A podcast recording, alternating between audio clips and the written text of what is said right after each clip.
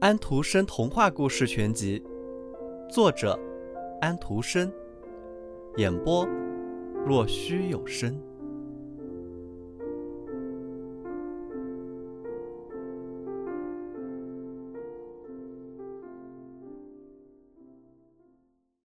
幸运女神的套鞋三，巡夜人的奇遇。那儿有一双套鞋，巡夜人说道。那一定是住在上面的那位中尉的，就在门边。这位老实人很想掀门铃，把鞋交给原主，因为那间屋里面还有亮光。可是他不想吵醒屋子里的旁人，于是他便由他在那里。要是有这么一双东西穿在脚上，一定是很暖和的。他说道：“皮子真软，鞋套穿在脚上非常合适，世界真滑稽。”现在中尉大概已经躺在他的舒服的床上了，不过看看是不是这样，他正在地板上走来走去。这真是个幸福的人，没有妻子，也没有娃娃，天天晚上参加宴会。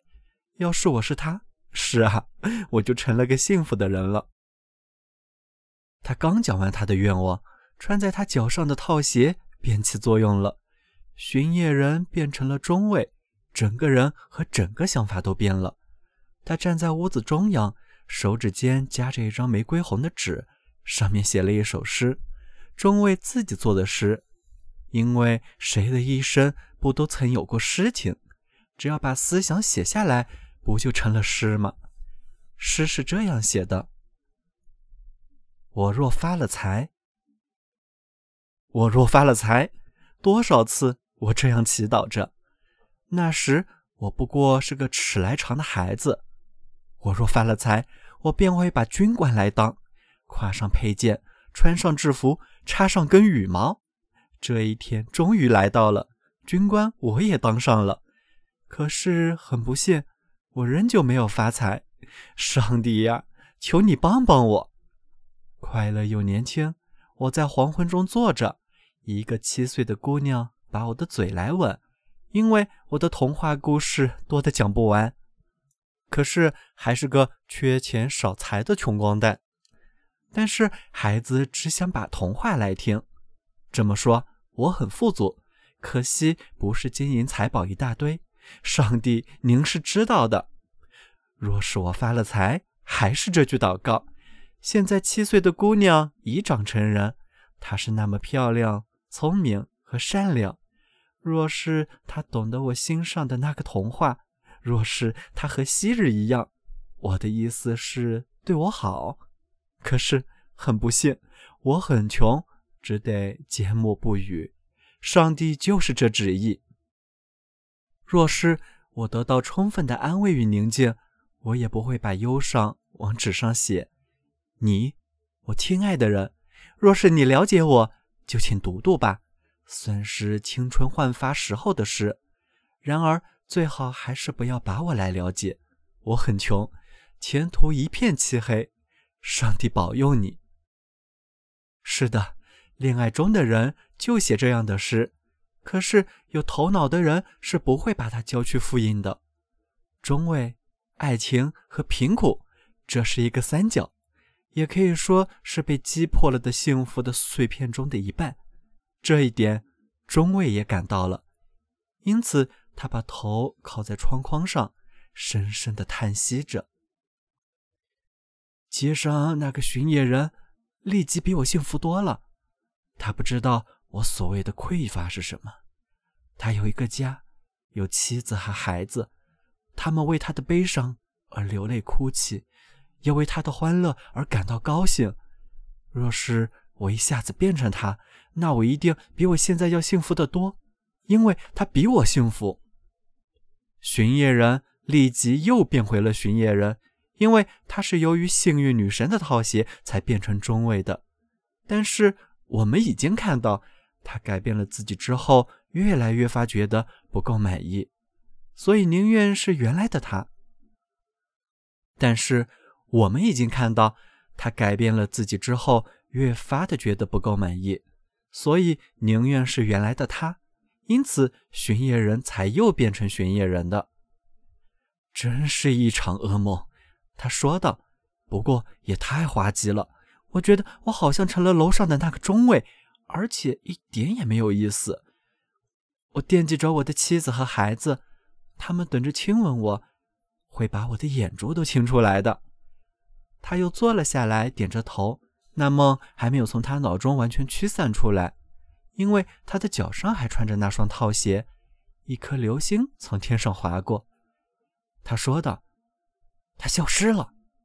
不过总有许多流星要陨落的，我倒是想更仔细的瞧瞧这些东西，特别是月亮，因为它从不会从我们手里消失。”我妻子为他洗衣服的那个大学生说：“我们死后。”我们就从这颗星球上飞到另一颗星上，这当然是瞎说，但也可能很有趣。要是我能在那上面跳一会儿，那么即使我的躯骨就倒在这台阶上，也是值得的。瞧，对于世界上的某些事情，你必须小心的发表意见，特别是你脚上穿着幸运女神的套鞋的话，那就要更加谨慎才行。听我说，巡夜人后来怎么样了？就人而言，我们大家不是都知道蒸汽输送东西的速度了吗？我们在火车上体验过，要不就在海上的轮船上经历过。不过和光的速度比起来，它只不过像树懒的动作或者蜗牛的爬行了。它比最快的马的速度还要快一千九百万倍。死亡是我们的心遭了电击，得到超脱的灵魂乘着电的翅膀翱翔。太阳光只要用八分零几秒便可以完成两千万里的行程，而借助电的速度得到超脱的灵魂，只需要几分钟便可以完成这样的旅程。太空中星球之间的距离对于他们，并不比我们在同一个城市里朋友房舍之间的距离大。尽管我们的朋友的房舍之间的距离是很近的，可是。要是我们不像雪夜人那样穿着幸运女神的套鞋的话，那么电对我们的心脏一击，便会使我们的身躯成为废物。只几分钟，巡夜人的灵魂便飞了五万二千里，到达月亮去。大家知道，月亮是由一种比我们地球轻得多的物质组成的，是一种我们可以称之为新飘落下来的雪一样的柔软物质。它落在许多许多的环形山中的一个山上，这种环形山我们曾在麦德勒博士绘制的大月球图上看到过。你也知道的吧？环形山的内壁非常陡，底下像一个锅，足足有我们一丹麦里那么深。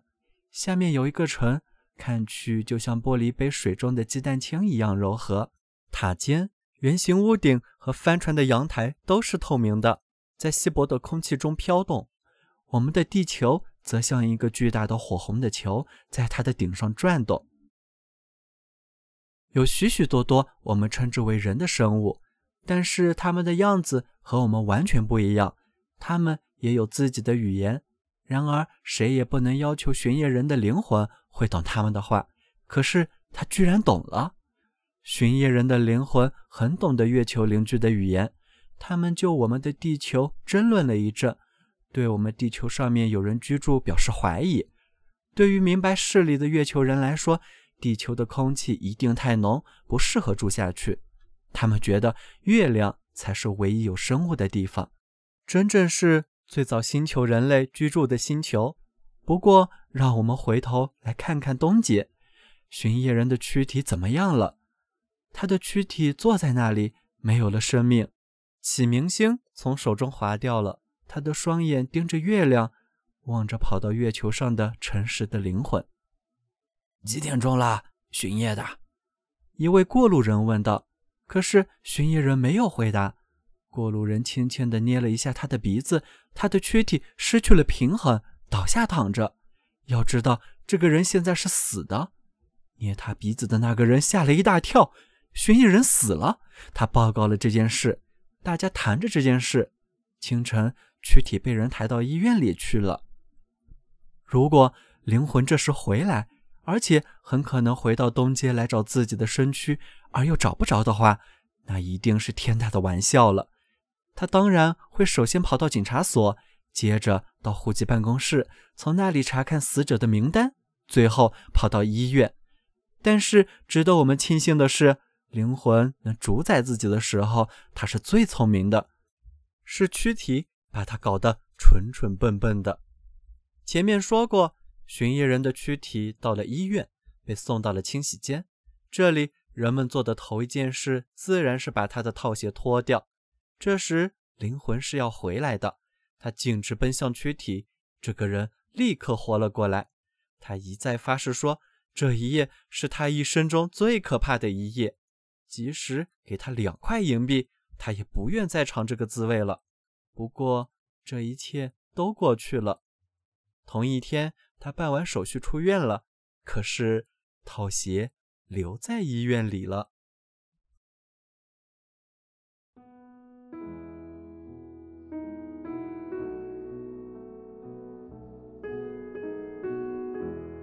小朋友们，今天的故事结束了，请闭上你们的眼睛吧。